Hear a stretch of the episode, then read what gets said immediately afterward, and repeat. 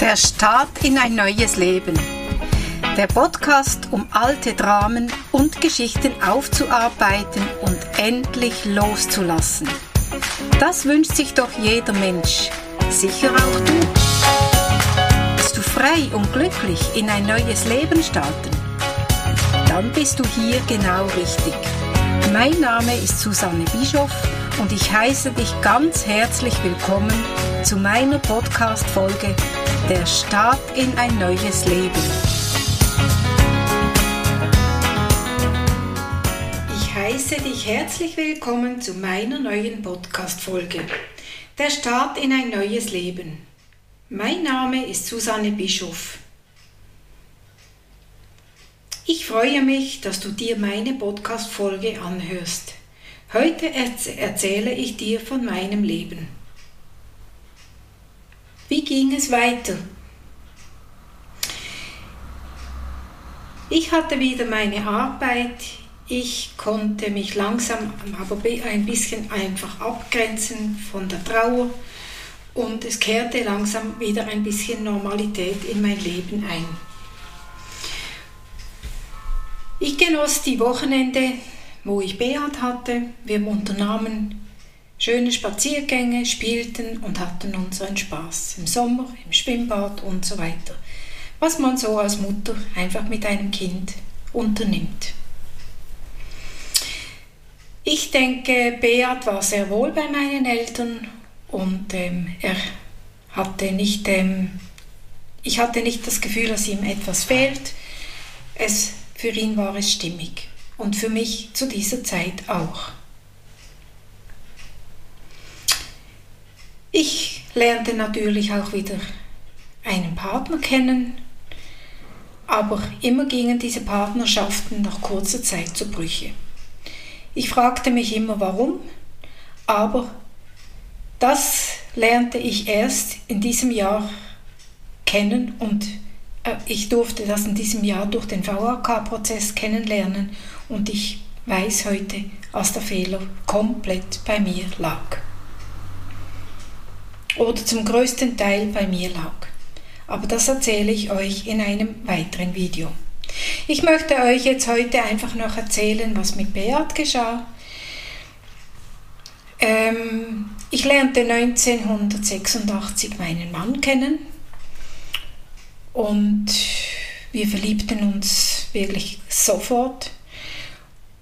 Wir zogen dann ähm, in das Berner Oberland und dort kam dann Beat mit uns. Wir waren wieder eine Familie, eine richtige Familie.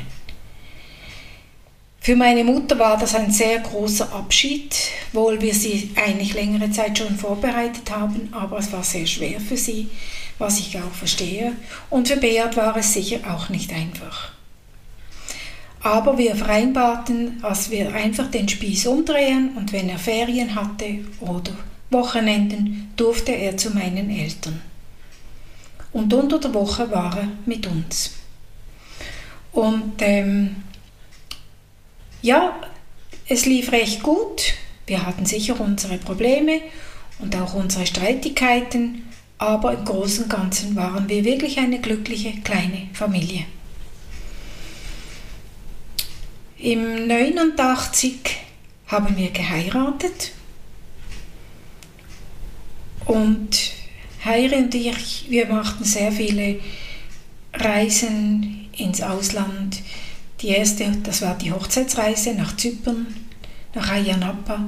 War wunderschön. Wir waren beide zum ersten Mal geflogen und es war so ein schönes Erlebnis und das Hotel und alles. Ich träume heute noch davon. Wir haben ähm, Kenia bereist, wir haben ähm, Sri Lanka waren wir, Ägypten, das war weniger schön. Nicht von der Landschaft her, sondern einfach das Klima und meinem Mann ging es da schon nicht so gut. Es war einfach zu warm. Ja, auf jeden Fall, wir haben sehr viele Reisen gemacht. Wir haben aber auch mit dem Wohnwagen sehr viele Reisen gemacht, mit dem Wohnmobil. Ähm, das Campingleben war uns einfach beiden in die Wiege gelegt und wir genossen das. Am Anfang kam Beat immer mit, aber wie älter als er wurde, wie weniger wollte er mit und wollte mit Kollegen abmachen, was wir auch verstanden und auch tolerierten. Ähm, Beat machte dann eine Lehre als irgendwie Schriftsetzer, nein, nicht Schriftsetzer, typ, Typograf, glaube ich. Egal. Aber er fühlte sich irgendwie nicht wohl und Beat hatte immer den Wunsch, ähm, als Musiktalent berühmt zu werden. Und ähm, Musik war für, sein, für, ihn sein Leben. Er hatte eine so Hammond-Orgel, er spielte sehr viel, ähm, er hatte kleinere Auftritte und so weiter. Und er war komplett versessen auf diese Idee, er wird berühmt.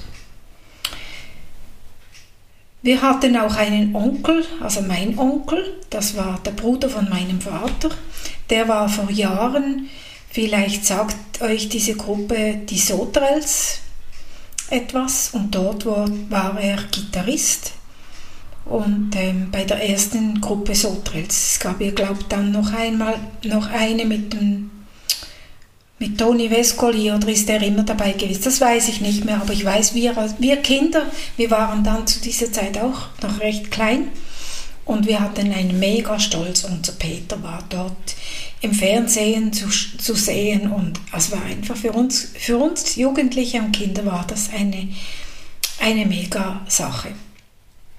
Und mein Beat, der wollte das auch. Er war bei verschiedenen Gruppen, aber auch immer er ging wieder weg, wieder etwas Neues und so weiter. Ja, leider kam Beat in Drogen, in die Drogenszene, Alkohol und so weiter. Und es ging ihm lange, lange nicht so gut. Ich habe ihm oft geholfen, immer wieder, wenn es ihm schlecht ging, kam er nach Hause. Ich päppelte ihn wieder auf versorgte ihn, sobald es ihm wieder besser ging, verschwand er wieder. Ich habe immer wieder Geld gegeben, bis ich eines Tages sagen musste, ich kann nicht mehr, ich kann nicht immer nur Geld geben und es läuft wirklich nur in die Drogen oder in den Alkohol. Und wir haben dann eine Drogenberatungsstelle, waren wir, haben uns informiert und die haben einfach gesagt, kein Geld mehr, absolut nicht. Und das war für mich sehr hart, ihm das zu sagen, als er wieder nachfragte für Geld. Und es waren dann nicht immer kleine Summen, es waren 1000, 1500. Ähm, manchmal hat er mich natürlich auch angeschwindelt. Er sagte, ich möchte eine Kaution für eine Wohnung und am Schluss war es gar nicht wahr. Es, das Geld lief irgendwo hin, er hatte immer noch keine Wohnung. Ja, wir haben den Kontakt verloren. Wir wussten zum Teil nicht, wo Beat ist. Das hat mich immer sehr traurig gemacht. Das hat mich sehr beschäftigt. Und ähm, die letzte Wohnadresse, die ich dann herausfand, war eben in Zürich, als er in Zürich gewohnt hat.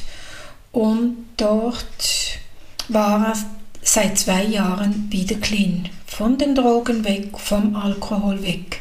Er hat es geschafft und ich war mega, mega stolz auf ihn. Ich sagte ihm das auch, wir hatten wieder leichten Kontakt.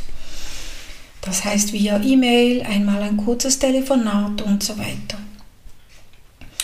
Und dann eines Morgens kam, ich kam gerade von einer Nachtwache zurück, war duschen und da ging mein Telefon und da war jemand am Telefon und sagte mir, sind Sie die Mutter von Beat? und mir lief wirklich kalt den Rücken ab und ich musste mich hinsetzen, meine Knie wurden weich und der Mann sagte, Beat sei gestorben zwischen dem 2. und 3. März 2017.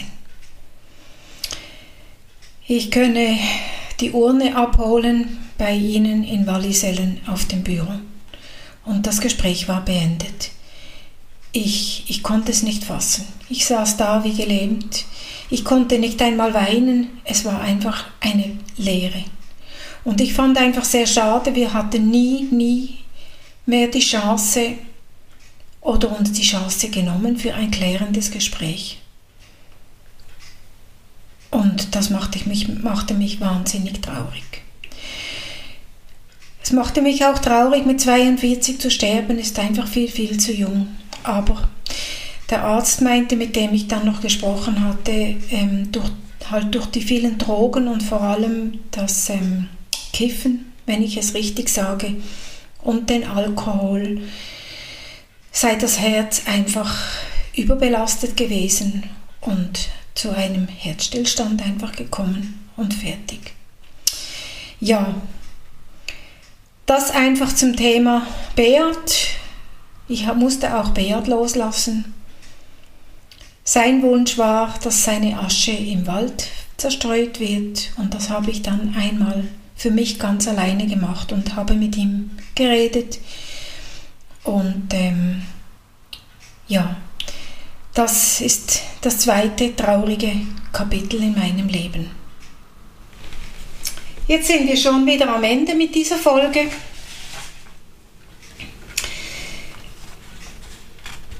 Die Zeit ist um.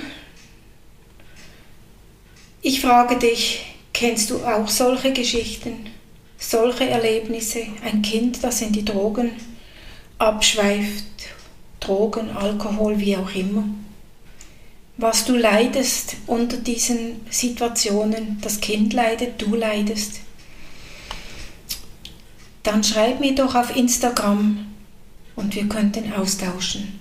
Das Reden hilft das kann ich dir sagen, das habe ich kennenlernen dürfen.